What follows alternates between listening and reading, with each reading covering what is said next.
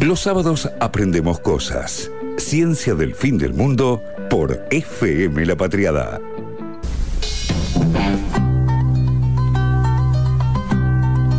Estamos al aire. Ahora, yo sigo sin escucharme. Es una pesadilla esto, pero no importa. Pero que- sí, muy pesado. Yo soy pesado, ya lo sabes. Bueno. Eh, te- así que bueno, estamos ahora en un momento re lindo con una súper entrevistada que va a presentar Juli. Eh, son amigas, me parece, porque se Sí. saludan con- No, somos amigas y desde hace, o sea, hasta hace tres días éramos eh, trabajadoras del mismo instituto. Ah, Claro, ahora yo ya no soy más trabajadora de ese instituto y tampoco soy trabajadora del otro porque en realidad todavía no empecé a trabajar en No, pero sí, ya en los papeles Ya ya en los sos. papeles se supone que sí. En fin, en algún momento seré eh, miembro Sí. de un nuevo instituto. Hasta hace tres días era compañera de instituto de esta gran mujer, gran científica acá, que es Luciana Balboa, licenciada en biología, doctora en biología también. no está leyendo, se lo sabe todo Ya, memoria. Yo memoria. estudié, estudio para estas cosas. ¿Cómo andas, Lu? Hola, muy bien, muy contenta de estar acá con ustedes compartiendo pero bueno. esta noche. En fin, en algún momento. Ajá. Nos estamos escuchando. No, no, no, esto no sale al aire. bueno, es normal esto. Perdón. bueno, ¿cómo andás, Lu? Discúlpame. No, Disculpame. no, bien, te decía que estaba muy bien, muy contenta, la verdad, de esta oportunidad de poder charlar un ratito con ustedes, este, gente de ciencia, gente conocida, querida, así que bueno, muy, muy cómoda. Qué lindo, gracias, gracias por venir. Yo estoy re contenta que hayas venido. Eh, hace un montón de tiempo que con Dani te queríamos invitar, pero como. Bueno, ahora eh, Lu ya nos va a contar, pero se acaba de recibir también su primera becaria doctoral. Ay, qué momento Entonces Fue espectacular. también toda una Espectacular. situación. La situación de ella, la situación mía, la situación de todos. Eh, lo fuimos posponiendo, posponiendo hasta el día de hoy. Que justo Dani no pudo venir, pero bueno. Mande mandará un saludo a la distancia. Sí, sin- sí, sí, está, está, creo que están probando la conexión para tenerlo al aire en un ratito. Ah, no me digan. Por ahí sí. ¿Cómo andás, Lu? ¿Cómo estuvo la, la, la, la recibida de, De de Melanie. tu chiquita, Sí, tu pollita? Bueno, eh, la verdad que mu- muy emocionante porque, eh, bueno, como vos bien dijiste, fue mi primer eh, becaria eh, en su defensa. Así que, bueno, después de cinco años de trabajo tan intensos, donde uno pone tanto de sí y, y bueno, qué sé yo, también por las personalidades que uno a veces tiene, yo soy muy de involucrarme eh, también a nivel, digamos, personal, es como que, eh, bueno, lo voy a decir así, les agarro cariño. Por supuesto. Aparte, A es una, es una persona para, este- para tenerle cariño, es una persona fantástica. Entonces, bueno, qué sé yo, la verdad es que nada, quería que, que sea inolvidable para ella porque puso mucho empeño, mucho trabajo, eh, hizo estadía afuera, en Francia, o sea, en donde ella también tuvo mucho de movilización de ella, de decisiones, de vida, todo, así que bueno, en el medio un trabajo muy lindo este, sobre tuberculosis, este, que bueno, a mí me, me apasiona estudiar, eh, me apasiona la respuesta inmune, que son las defensas del organismo, y más toda- aún de enfermedades que son tan importantes y tan trascendentes en poblaciones vulnerables, como en el caso de la tuberculosis. Así que bueno, eh, yo orgullosa eh, y todo lo que estuvimos haciendo, todo trabajo en equipo, eh, con Melanie, con José Luis. Eh, así que bueno, muy contenta Un la grupo, verdad. un grupo hermoso. ¿Viste que, viste a quién te traje, no? ¿Viste que te traje a una investigadora que trabaja específicamente en una enfermedad en, de poblaciones vulnerables? Totalmente. Como nos gusta a nosotros. Que se lleva bien con sus becarios, que, hicieron ese proceso queriéndose hasta el final, es un montón. final. Eh, eh, no, dan ganas- no, hay, hay ejemplos, eh, eh, hemos tenido algunos ejemplos, Sí, incluso acá, este, no, no sé si son los mayoritarios, creo que Pero no. hemos tenido a Dai que vino con su becaria. que vino con su becaria, eso nos y que, encantó. y que todo el proceso, hasta elegir la Yo canción, digo que había si, si, están acá son este, eh, buenas Sí, personas. obvio, nosotros no traemos cualquiera a este Bien. O al menos fingimos bien, ¿vieron? No. Sí, No. no, no, no, somos todos amigos, por supuesto. O sea, no, no traemos a cualquiera a este lugar. Bueno, y contanos cómo, cómo, cómo es, eh, cómo te interesaste por la tuberculosis, cómo llegaste a trabajar en esta enfermedad. Porque una cosa, perdóname que me Sí, interrumpo a mí misma, sí. pero. Pero vos sabés que eh, yo he tenido conversaciones con varias personas que me dicen, pero ¿cómo si la tuberculosis ya está erradicada? Sí, totalmente, totalmente. Bueno, ese es, ese es un, preconcepto que hay en la sociedad eh, de pensar que la, tuberculosis es un problema superado, que, ya no hay casos, bueno, nada más lejos de la realidad. Eh, lo que sí pasa, ahora si quieren les digo algunos números, digamos, para, para focalizarnos, ¿no? Pero lo que sí sucede es que es una enfermedad que no golpea a todos por igual. Y justamente donde más golpea es en los sectores vulnerables. Entonces, bueno, por ahí algunos sectores de la sociedad que no están tan en contacto eh, con la realidad que, que viven estos estos sectores, por ahí no, no, lo tienen tan presente, no, no tienen un familiar, eh, no sé, como ahora la, la, COVID que nos golpea a todos por igual sin mirar a quién, ¿no? Esta es una enfermedad que está muy asociada con la pobreza, con la desnutrición, con la marginalidad, con las condiciones precarias de trabajo, el hacinamiento. Entonces todo eso hace de que los sectores más golpeados sean por ahí los menos observados. Pero bueno, en, así como primer dato para, para choquearlos. Me encanta. Este, sí. Falta Dani acá, ¿viste? Dani es el que siempre nos tira todo para abajo. Tira, no, bueno, vamos a tratar de terminar con un mensaje esperanzador, ¿no? Vamos. Pero bueno, este, un, un, cuarto más o menos se estima que un cuarto de la población mundial eh, está infectada con el, el, agente causal de la tuberculosis, que es la bacteria Mycobacterium tuberculosis. Un cuarto, cuarto. de toda la población. Una pelota mundial. de gente, sí. Es un montón de gente. Miles de millones de personas. Claro, y sí, haciendo estadística muy vulgar y, y, muy que cualquier matemático se estaría agarrando la cabeza, acá que somos cuatro, potencialmente uno de nosotros podría estar infectado. Uh -huh, claro. este, así que es, es algo que, bueno, ya les digo, lo que, lo que tiene por ahí que ayuda un poquito a que la situación no se desmadre tanto es que la mayoría de los infectados lo, lo, viven de una manera, digamos, eh, asintomática, uh -huh. ¿sí? Es, es, un estado que se, que se conoce como estado latente de, uh -huh. de, la infección. Pero ojo, porque toda esa gente, esa enorme cantidad de gente que está infectada, en algún momento de su vida puede reactivar la infección y volverse contagiosa claro. y, bueno, manifestar los síntomas de la enfermedad. Eh, eso sobre todo ocurre en personas donde por algún motivo su sistema inmune se pueda debilitar, eh, no sé, por ejemplo, que contraiga VIH claro, o claro. algún tratamiento que lo inmunosuprima. Uh -huh. Bueno, en esos casos, todas estas personas que están infectadas de manera latente pueden reactivar la enfermedad, o sea que también son como una bomba de tiempo, claro. un reservorio para la, para la micobacteria. Aún así, sin tener en cuenta toda esta gente de, que en general uno no contabiliza porque ni sabe, que andan por la vida infectados y no lo saben. Eh, en 2019 tuvimos unos 10 millones de personas eh, con la enfermedad, tuberculosis, en el mundo y 1.2 millones de muertos en todo el mundo. Es una enfermedad. Es una barbaridad. Es una barbaridad. Es o una sea, barbaridad. la gente se Argentina sigue es un país endémico para la tuberculosis. Uh -huh. sí. A pesar de que vacunamos contra la, la, con la BCG. Sí, bueno, de ahí diste en un punto clave. Este, nosotros digamos, si uno, hoy todo uno nos, nos lleva a pensar en, en, en la COVID-19 uh -huh. y todo lo, lo, comparamos con eso, ¿no? Eh, si nosotros pensamos, comparamos con, contra el coronavirus, eh, para lo que es tuberculosis, es una enfermedad que la conocemos desde hace 130 años, uh -huh. es decir, uno dice, bueno, vamos, tenemos tiempo de estudio esta enfermedad, claro. ¿no? Ya podríamos ya deberíamos ir, podríamos ir superando. Yo me estoy imaginando por dónde viene esta cuestión, pero sí, continúa. Bueno, tenemos una vacuna que es la BCG, que ya les voy a contar ahora, eh, tiene algunos problemitas, no es tan uh -huh. perfecta, pero bueno, tenemos una vacuna.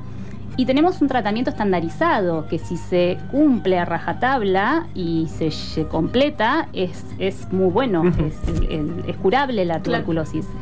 Eh, ¿Por qué tenemos, ¿Por qué tenemos millones de muertos todos los años? Casos? Bueno, hay dos motivos. Uno tiene que ver con, con desidia y falta de decisión, o sea, no hay el empeño y el entusiasmo en resolver este problema, como por ejemplo sí de esta pandemia que nos tiene a todos. Eh, tan, tan comprometidos claro, pero desde todo punto de vista. Un sí. cuarto de las personas infectadas, perdón, con tuberculosis es claramente una pandemia, ¿o, o no? O, o, ¿Cómo sí, es que no? Claro, lo que pasa es que es lo que te comentaba antes. Por un lado, que ese cuarto no la pasa mal porque probablemente nunca se les reactive claro. en, en ningún momento, salvo que tenga estas situaciones que yo te digo que no son tan, tan así, digamos, no, no es que a todo el mundo tan seguramente le vaya a pasar. Eh, y por otro lado, es esto de que eh, es muy desigual. Claro. Es decir, uno puede, hay países que revientan de tuberculosis, hay continentes que revientan de tuberculosis y continentes que se dan el lujo de ni siquiera vacunar con la BCG claro. porque los casos que tienen son eh, digamos, traídos desde afuera, no, no Claro, tienen, claro. Australia no, no vacunan, ¿no? Porque Exacto, creo que para la visa te piden una eh, radiografía de tórax. Sí. Uh -huh, uh -huh. Eh, sí. Y bueno, y la, la vacuna, en realidad, eh, que es la BCG, es una vacuna que este año cumplió 100 años de, de su, primer, de su primera aplicación, digamos, uh -huh. se da apenas naces, es la primera vacuna que le dan acá a los chicos. Es la BCG.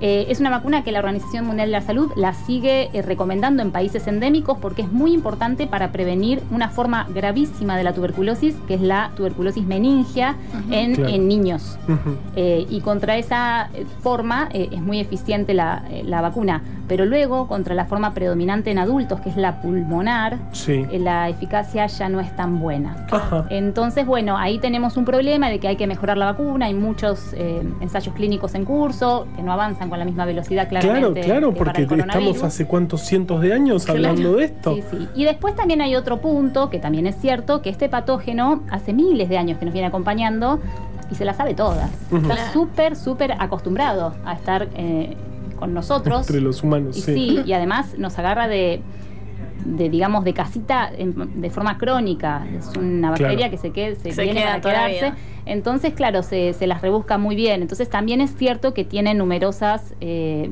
mecanismos para evadir nuestras defensas y rebuscárselas para Claro. siempre persistir y, y eventualmente en algún momento re- eh, replicarse y pasar a otro. A, a un a- estadio otro. sintomático, Sí, claro. claro. Sobre todo en poblaciones vulnerables. Qué terrible, qué Tremendo. terrible. Pero sí, digamos, igualmente no es excusa, deberíamos ya ver. Deberíamos, ¿no? qué- Mejorar, claro. haber mejorado la vacuna. Haber Sí, la- mejorado- la- otra- otra... de las cosas que sé es que el tratamiento es muy bueno, pero es muy largo. Entonces la gente lo abandona. Entonces, Total. como que hay toda una situación ahí alrededor de.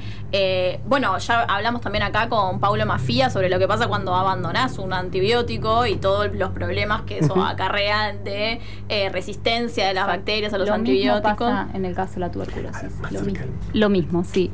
Este, mm, tal cual. Los tratamientos como mínimo duran seis meses. Claro. En el mejor de los Claro. casos, que tengas una tuberculosis la más light posible. Claro. Y esos seis meses te las pasás tomando una combinación de cuatro drogas, de las cuales las cuatro tienen sus efectos nocivos, por así Claro. decirlo, todas las drogas lo tienen.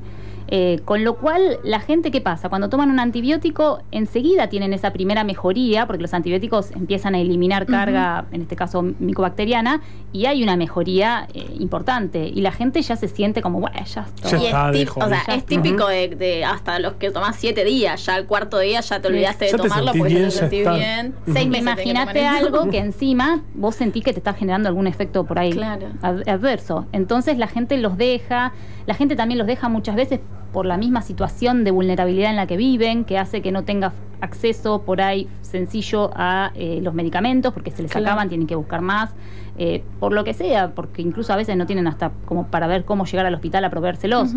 Entonces eh, es muy complicado y bueno, esto tal cual eh, hace que, que afloren, digamos, cepas que se vuelven resistentes. Es muy común en tuberculosis las cepas multiresistentes a drogas y extensamente resistentes a drogas son un problema importantísimo, Claro. sobre todo en Latinoamérica. En, en lugares como África, la, la- la combinación mortal es tuberculosis y, HIV, sin duda. Claro. Y acá claro. en Latinoamérica tenemos el problema de las multiresistencias eh, muy marcado. Eh, Y que le tenés que después con- y que después hace que tengas que cambiar por otros antibióticos que son por ahí peores porque por algo no Claro. los elegiste de primera línea son de segunda línea entonces tienen más efectos adversos la gente más reticencia pone porque peor le caen bueno vuelven Claro. a hacer abandonos y, y Y, es como cada vez peor. cada vez se va haciendo una, peor. una mutante Sí. espantosa que escapa todo. Entonces está- es un problemón. Es un problemón. Estamos hablando de un Es un problemón. problemón de hace 100 años. Porque, ah, eh, también tenemos una columna en Spotify, en Ciencia del Fin del Mundo, donde Dani González Maglio habló sobre el tema de la tuberculosis. Y si no me acuerdo mal, de la tuberculosis que eh, afecta la piel. Estoy diciendo cualquier cosa. Algo con la piel había. No, piel. no, no, porque iban a, a hacer el tratamiento de sol. Es verdad, las curas, las clínicas de Sí. sol en, en Suiza y en Córdoba y en no sé dónde. los, los ponían a airear digamos Sí, Claro. sí. Sí, eh, bueno, la tuberculosis en realidad, la, la forma ya les digo más conocida y la más prevalente es la pulmonar, desde luego, pero en realidad la micobacteria puede eh, colonizar y, y generar enfermedad en cualquier tejido. Este, como les decía antes, por ejemplo, la tuberculosis meningia es una forma gravísima. Y, y bueno, la BCG, por ejemplo, eh, protege a Claro, los niños de, esa eso. forma, pero no sé, puede, hasta en los huesos puede haber Ay, este micobacteria en tuberculosis, sí. Eh, así que bueno, es, es un, un problema Un importante y ahora imagínense que estamos también muy preocupados, todos los que trabajamos en, en este campo, porque no sabemos bien dónde estamos parados. Porque en 2020, eh, con todo el tema de la pandemia, lógicamente eh, la, la- la notificación de casos por tuberculosis bajó abruptamente. Claro. Eh, ¿Y eso qué quiere decir? Que ya no tenemos casos, que la suspensión del sistema de salud por tantos meses ha hecho que la gente deje de ir a hacerse ver, deje el tratamiento. Ya hay eh, datos de cuatro países eh, que tienen un montón de casos, de, o sea, que son muy significativos en lo que es la epidemiología de la tuberculosis, de India, eh, Sudáfrica, Filipinas y Indonesia, en donde se ven caídas tremendas en la notificación de casos y las estimaciones lamentablemente es que eso va a conducir a un incremento en la, en la mortalidad, eh, que la mortalidad dentro de todo se controla muy bien con la terapia antibiótica, es decir, justamente los antibióticos ayudan mucho a que la, la mortalidad de la tuberculosis no sea tan marcada, eh, a pesar de que tenemos problemas para controlar su, su, transmisibilidad. Pero bueno, esto de la interrupción del sistema sanitario por tanto tiempo, a, pesar de, porque es un común doble juego, uno podría pensar, bueno, pero ¿y las medidas de distanciamiento? Claro, ayudan, ¿no? Porque, es, una enfermedad también respiratoria, se contagia básicamente igual que como sabemos para el coronavirus. Entonces uno tendería a pensar, bueno, por ahí la incidencia de casos baja.